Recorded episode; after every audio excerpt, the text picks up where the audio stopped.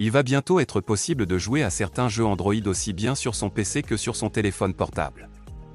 Google annonce en effet une application dédiée, permettant dans un premier temps de profiter de quelques titres sur son ordinateur.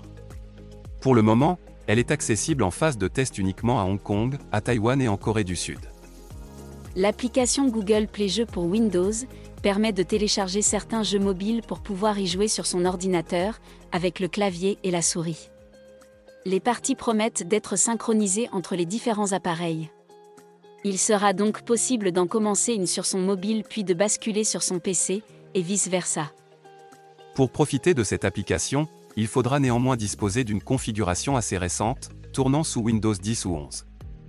La date de sortie officielle de l'application variera selon les pays et sera annoncée plus tard dans l'année.